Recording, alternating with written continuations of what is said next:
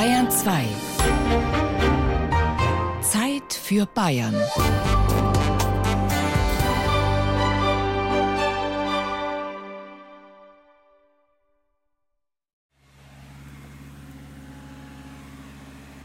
Wir sind bei einem Meter 60, 65, noch nicht mal einfach tief. Einfach tief wäre 1.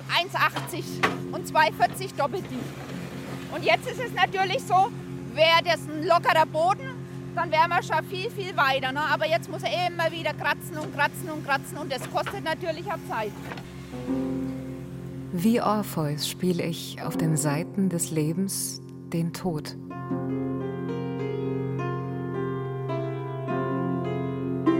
Ich grabe und grabe. Es scheint aussichtslos, bis ich unmerklich die Phase überwinde, jeden Stich zu zählen und mich nur noch auf die Bewegung einlasse. Jeder Schmerz, jede Überanstrengung wird zum Teil eines Ablaufes. Vom Hinabstechen bis zum Wurf der Erde, die an der Wand der Kiste aufschlägt.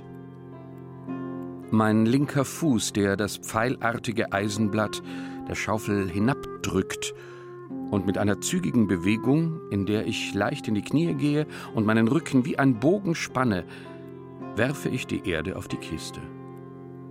Und wieder von vorne. Aber wie Orpheus weiß ich auf der Seite des Todes das Leben. Freitag, 7 Uhr in der Früh auf dem Erlanger Zentralfriedhof.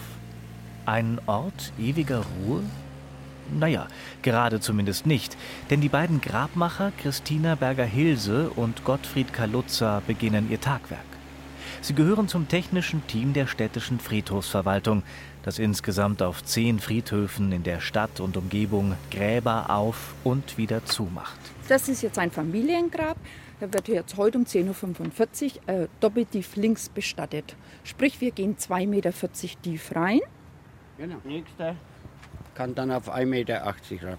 Wie lange brauchen wir? Ungefähr zwei Stunden. Zum Öffnen des Grabes, genau. Dann ist ja zwischenrein die Trauerfeier. Dann kommt es wieder darauf an, wie lange bleibt die Familie stehen. Also es ist jetzt so, dass wir erst ans Grab gehen, wenn der Letzte gegangen ist, damit die halt noch Abschied nehmen können. Und dann kommen wir gefahren. Und dann brauchen wir noch mal wie lang zum Zumachen?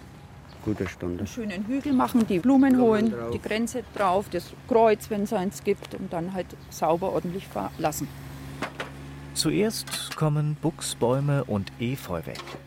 Dann arbeitet sich die Baggerschaufel durchs Erdreich. Doppeltiefe, also 2,40 Meter, damit später noch ein zweiter Sarg oben drüber Platz hat. Der Erdaushub wird immer größer. An der Seite wird eine riesige Aluminiumverschalung bereitgestellt, die später ins Grab hinabgelassen werden soll, damit die Seiten nicht plötzlich einstürzen. Alles schon mal da gewesen. Das eingespielte Team bereitet seit bereits über 20 Jahren gemeinsam Gräber für die Beerdigungen vor. Täglich, bei jeder Wetterlage, mal mit Bagger, mal von Hand. Wir haben auch noch Gräber, die man schaufeln muss. Wir haben einen kleinen Friedhof in Frauenaurach Alt und da sind die Gräber so nah aneinander, dass man dann gar nicht reinfahren kann. Ja, zwei Meter, zehn. Wenn es nur einmal neig ist, okay. Jetzt haben wir zu viel Erdaushub, weil das ja alles ziemlich fest ist. Jetzt fahre ich nochmal mit dem Dumper her, damit er ein bisschen aufladen kann. Und das kommt dann weg, weil sonst wäre der Hügel am Schluss übergroß. Und das wollen ja die Leute auch nicht. Ne? Sie wollen einen schönen Hügel, aber sie wollen jetzt so einen, boah. Da müssen wir aber immer wieder mal auch diese Länge kontrollieren. Ist anstrengend? Ja, heute ist gescheit hart. Man muss sich konzentrieren, ne? Körperliche Schwerstarbeit, die nicht spurlos an einem vorübergehen kann. Der Belastung, die Gräber von Hand auszuheben, was je nach Bodenbeschaffenheit vier bis fünf Stunden dauern kann, sieht sich Christina Berger-Hilse nicht mehr ausgesetzt. Die männlichen Kollegen springen ihr bei. Als die Grabmacherin von ihrem Chef Bernhard Griesmann Ende des letzten Jahrtausends eingestellt wurde, war sie die erste ihrer Zunft in Bayern. Ja, und es war damals schon ein bisschen was Neues. Der Hintergrund ist eigentlich auch der gewesen, dass wir gesagt haben, vielleicht kann auch eine Frau mit den Angehörigen besser umgehen. Ne? Und das ist auch wirklich so. die hat da irgendwie das Einfühlungsvermögen. Vielleicht auch, weil sie vorbelastet ist. Die war nämlich Dorfhelferin vorher. Und da musste sie ja auch teilweise in Familien rein, die Schicksale haben. Und das war auch der Grund, dass wir gesagt haben, das machen wir mal. Es sind ja nicht nur jetzt die Arbeiten, sondern die ziehen sich ja dann um. Eine oder einer führt an. Ja, und das heißt, man hat dann immer mit Angehörigen zu tun.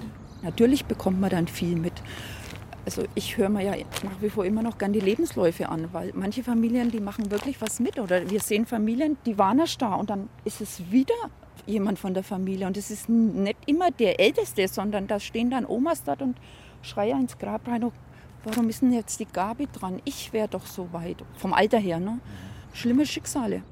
Der Kontakt zu den Angehörigen, nur ein Grund, warum Christina Berger-Hilse mittlerweile auch als Hospizbegleiterin tätig ist.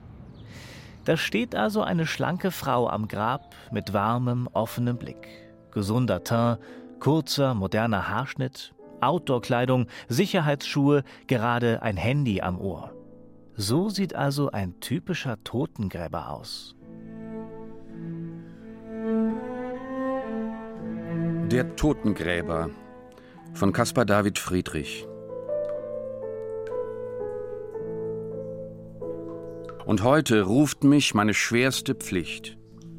Ein tiefes Grab muss ich der Erde schlagen, in deren Schoß die zarten Bande lagen.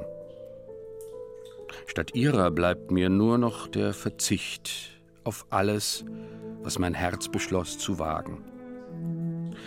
Ich stehe einsam in dem kalten Loch, zusammen mit dem harten Boden bricht mein eingefrorenes Leben Schicht um Schicht.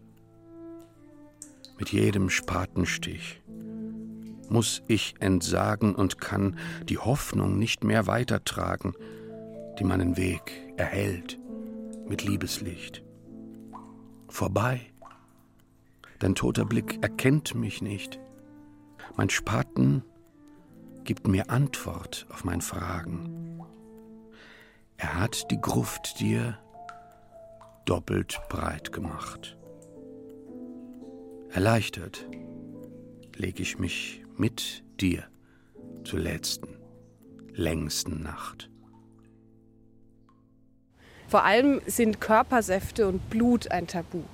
Der Tote ist es manchmal gar nicht, sondern es ist dieser Umgang mit dieser Unreinheit. Also man hat es mit etwas zu tun, womit sozusagen der reine Mensch es nicht freiwillig zu tun hat. Und natürlich dann mit der Neuzeit beginnt ja so eine gewisse Tabuisierung des Todes. Und damit hängt es auch zusammen, dass dann jemand, der sich tagtäglich mit dem Tod beschäftigt, suspekt ist. Die Nürnberger Stadtarchivarin Antonia Landois bleibt zwischen zwei reich verzierten Sandsteingräbern stehen. Hier an dieser Stelle hatte einst das Totengräberhaus auf dem Nürnberger Johannisfriedhof gestanden. Der Johannisfriedhof war schon seit dem Ende des 14. Jahrhunderts ein Begräbnisort und wird dann im Laufe des 15. Jahrhunderts eben bei verschiedenen Pestwellen, die die Stadt heimgesucht haben, immer erweitert.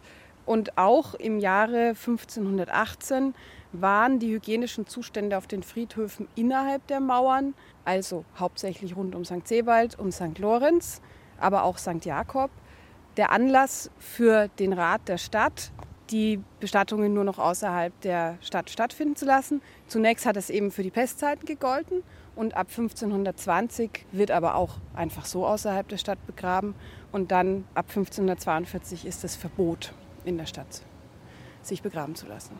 Kümmerten sich früher sogenannte Seelfrauen um die Pflege und das Herrichten der Verstorbenen, so waren es die Totengräber, die die Bestattungen übernahmen.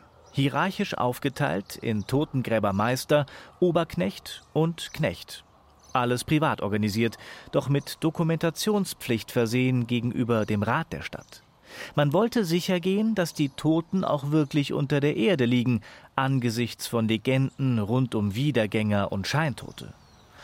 Alles in allem eine Arbeit, die zur Mystifizierung der Tätigkeit und vor allem der Person des Totengräbers beitrugen. Die haben nicht viel verdient, die waren nicht angesehen gesellschaftlich, aber, das muss man eben ganz deutlich dazu sagen, so diese Schauergeschichten, die es auch über Totengräber ja gibt, aus der frühen Neuzeit, also dass die zum Beispiel Leichenteile verkaufen oder also so Grusel-Schauergeschichten, ist so, so ein, dass diesem Beruf so was Anrüchiges umgibt.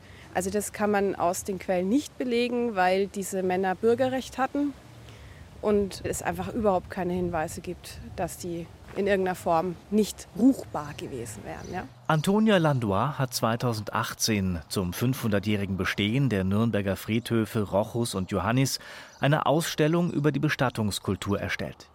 Sie hat sich darüber hinaus ausgiebig mit den Epitaphien der Gräber beschäftigt. Kunstvolle metallene Tafeln, die auf den Sandsteinplatten der Gräber angebracht sind. Immaterielles UNESCO-Weltkulturerbe. Auch bekannte Totengräbermeister liegen hier auf dem Friedhof begraben und erstaunlicherweise finden sich auf deren Gräbern ebenfalls Epitaphien.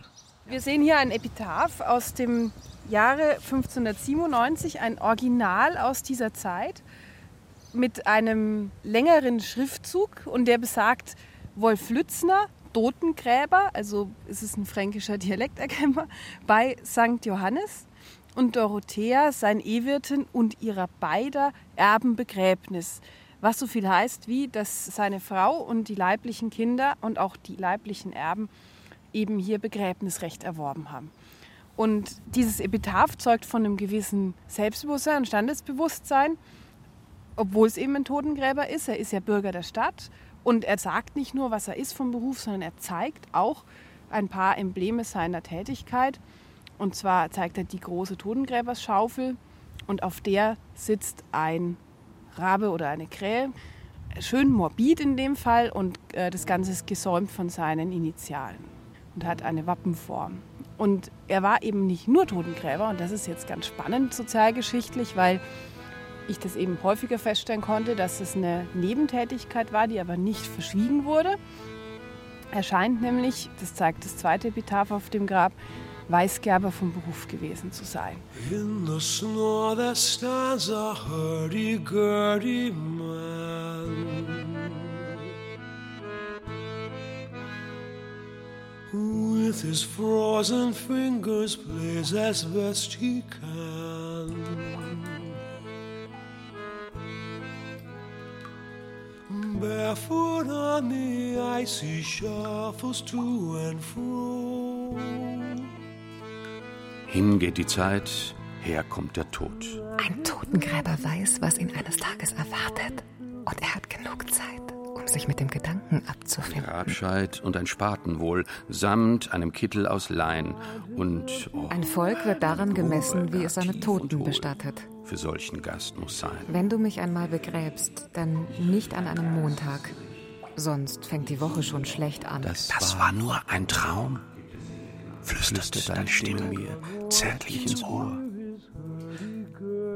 Doch wenn es nur ein Traum war, dann sage mir. Von der Erde bist du genommen. Weshalb? Zur Erde kehrst du zurück. Steht dann der Totengräber hinter, hinter dir.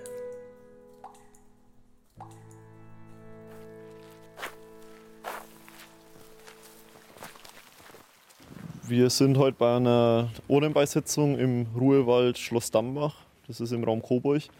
Da sind wir betraut worden von der Familie. Wir mussten also den Verstorbenen abholen am Sterbeort, ins Krematorium überführen. Und die Trauerfeierlichkeit mit der Urnenbeisetzung findet dann praktisch heute im Ruhewald statt.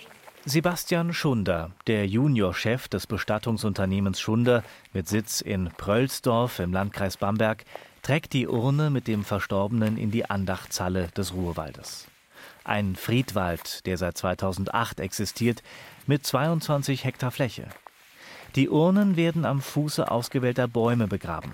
Ein Messingschild weist den Verstorbenen aus. Es ist heutzutage eigentlich schon eine gewöhnlichere Bestattungsform bei einer Urnenbeisetzung.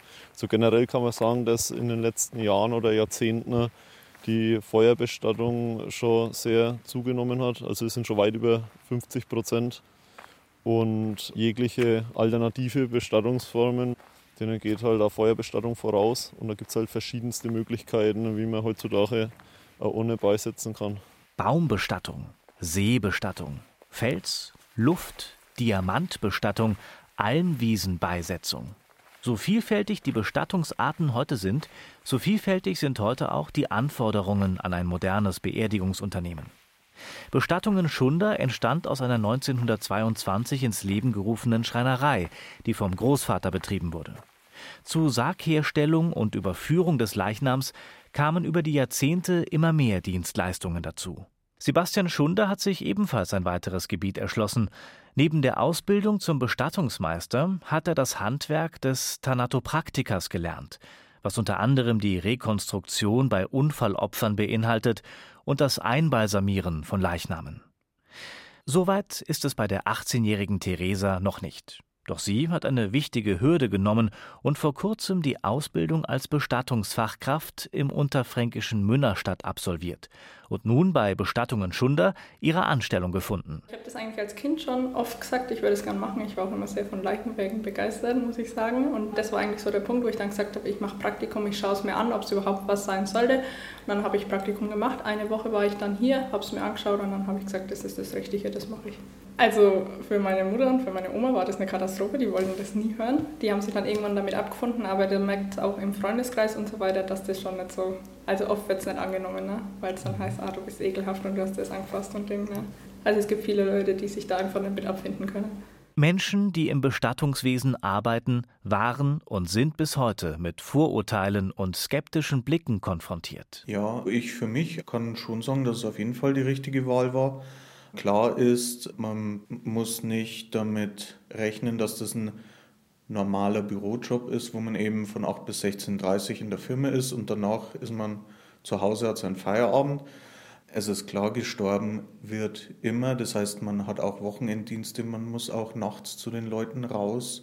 Aber es ist auch ein sehr schöner Beruf. Also es kann ein sehr schöner Beruf sein, weil man auch merkt, dass man mit seiner Arbeit anderen Menschen in einer seelischen Ausnahmesituation helfen kann und was Gutes bewirken kann. Wenn man das mitbekommt, wenn es zu einem rückgemeldet wird, auch ist das eine sehr tolle Motivation für einen auch. Hier ist eben das Lager, wo die Särge gelagert werden, die eben jetzt oben in der Ausstellung. Bei Bestattungen Forstmeier in Fürth wird gerade ein Sarg für die nächste Beerdigung hergerichtet. Bestatter Stefan Pongratz und die Geschäftsleiterin des Familienunternehmens Monika Forstmeier-Lindner zeigen ihre Trauerräumlichkeiten sowie die Sarg- und Urnenausstellungsstücke und stehen jeder betroffenen Familie und jedem Interessierten mit ihrer Erfahrung und ihrem Einfühlungsvermögen bei. Ich weiß noch von einem Menschen, der war Mitte 40, nach außen hin wirklich gesund kam es mit seiner besten Freundin und im Laufe des Gespräches hat man sehr schnell festgestellt, dass dieser Mensch nicht mehr lange zu leben hat und nicht mehr lange war nicht einmal ein Monat und er wollte seine Beerdigung ganz genau detailliert festhalten und das war das letzte, was er hier regeln wollte. Alles andere hatte er schon geregelt. Und das ist schon etwas, mit dem man zurechtkommen muss und Bestatter sind alle lebensbejahende Menschen. Also sie müssen lebensbejahend sein, sonst können sie diesen Beruf nicht ausüben. Mit Trauern, aber nicht mit Leiden, lautet die Devise bei Bestattungen Forstmeier. Gar nicht so einfach, wenn zum Beispiel sehr junge Menschen versterben und Kindersärge vorbereitet werden müssen. Bestatter sehen sich heutzutage nicht nur immer vielfältigeren Anforderungen und Wünschen der Hinterbliebenen gegenüber, sondern auch immer mehr Auflagen, die von städtischen und staatlichen Seiten her an sie herangetragen werden. Dabei geht es auch um die Berücksichtigung der wiederverwendbaren Friedhofsgräber. Dieser Wandel biologische Urnen ist erst die letzten Jahre so zum Tragen gekommen. Es gibt ja verschiedene Friedhofsbeisetzungsformen, also ganze Wälder, die als Gräber dienen. Die haben dann auch nur solche biologisch abbaubaren Urnen zugelassen und dann ging der Trend immer weiter und die Überlegungen bei den Kommunen eben, wir müssen was machen, dass die Gräber wiederbelegbar sind. Es ist alles biologisch abbaubar, was in so einem Sarg drin sein darf. Wie gesagt, mit Ausnahme von ein paar Metallteilen wie jetzt eine Schraube, wo man ihn eben verschließt. Aber diese ganze Deckengarnitur, das muss alles reine Baumwolle oder adäquate biologische Materialien sein, damit eben das sichergestellt wird, die Zersetzung in der Erde. Und genau den gleichen Hintergrund hat es ja auch, dass man mittlerweile hier im Nürnberg-Vierter Bereich von den Urnen her auch keine Metallurnen mehr in der Erde beisetzen darf. Das muss auch immer ein biologisch abbaubares Material sein, weil der Friedhof da eben auch sagt, nur so kann man sicherstellen, dass das sich eben auch während der Ruhezeit, diesen zehn Jahren, auch wieder zersetzt hat.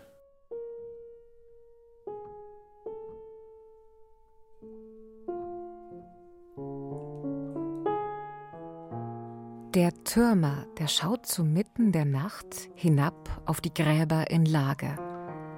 Der Mond, der hat alles ins Helle gebracht. Der Kirchhof, er liegt wie am Tage. Da regt sich ein Grab und ein anderes dann. Sie kommen hervor, ein Weib da, ein Mann, in weißen und schleppenden Hemden. Nun hebt sich der Schenkel, nun wackelt das Bein, Gebärden da gibt es Vertrackte. Dann klippert's und klappert's mitunter hinein, als schlüg man die Hölzlein zum Takte. Das kommt nun dem Türmer so lächerlich vor. Da raunt ihm der Schalk, der Versucher, ins Ohr: Geh, hole dir einen der Laken. Der Türmer erbleichet, der Türmer erbebt, gern gäb er ihn wieder, den Laken. Da häkelt, jetzt hat er am längsten gelebt, den Zipfel ein eiserner Zacken. Schon trübet der Mond sich verschwindenden Scheins. Die Glocke, sie donnert ein mächtiges Eins. Und unten zerschellt das Gerippe. Äh, Gottfried, da musst du noch mal. Da ist noch zu viel. Zurück auf dem Zentralfriedhof in Erlangen. Ein leichter Nieselregen setzt ein. Die beiden Grabmacher Christina Berger-Hilse und Gottfried Kaluza haben das Familiengrab vollständig ausgehoben und mit der Baggerschaufel in 2,40 Meter Tiefe gleichmäßig glatt gestrichen. Von einem Planwagen tragen sie große Aluminium-Trittbretter zum offenen Grab und bauen daraus eine Umrandung zusammen.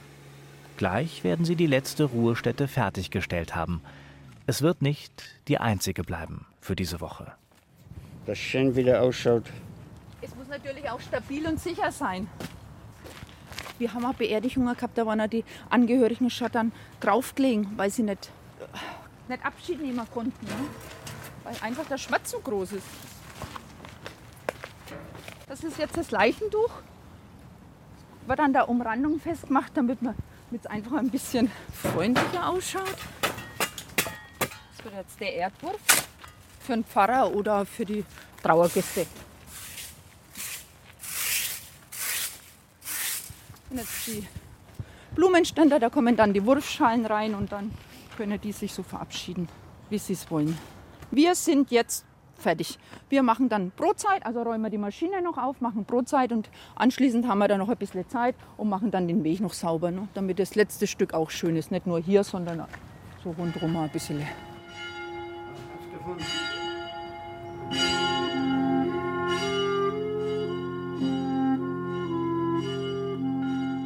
Nachdem die Kollekte durch ist und die Auszugsmusik angestimmt wird, treten wir aus unserer Kammer.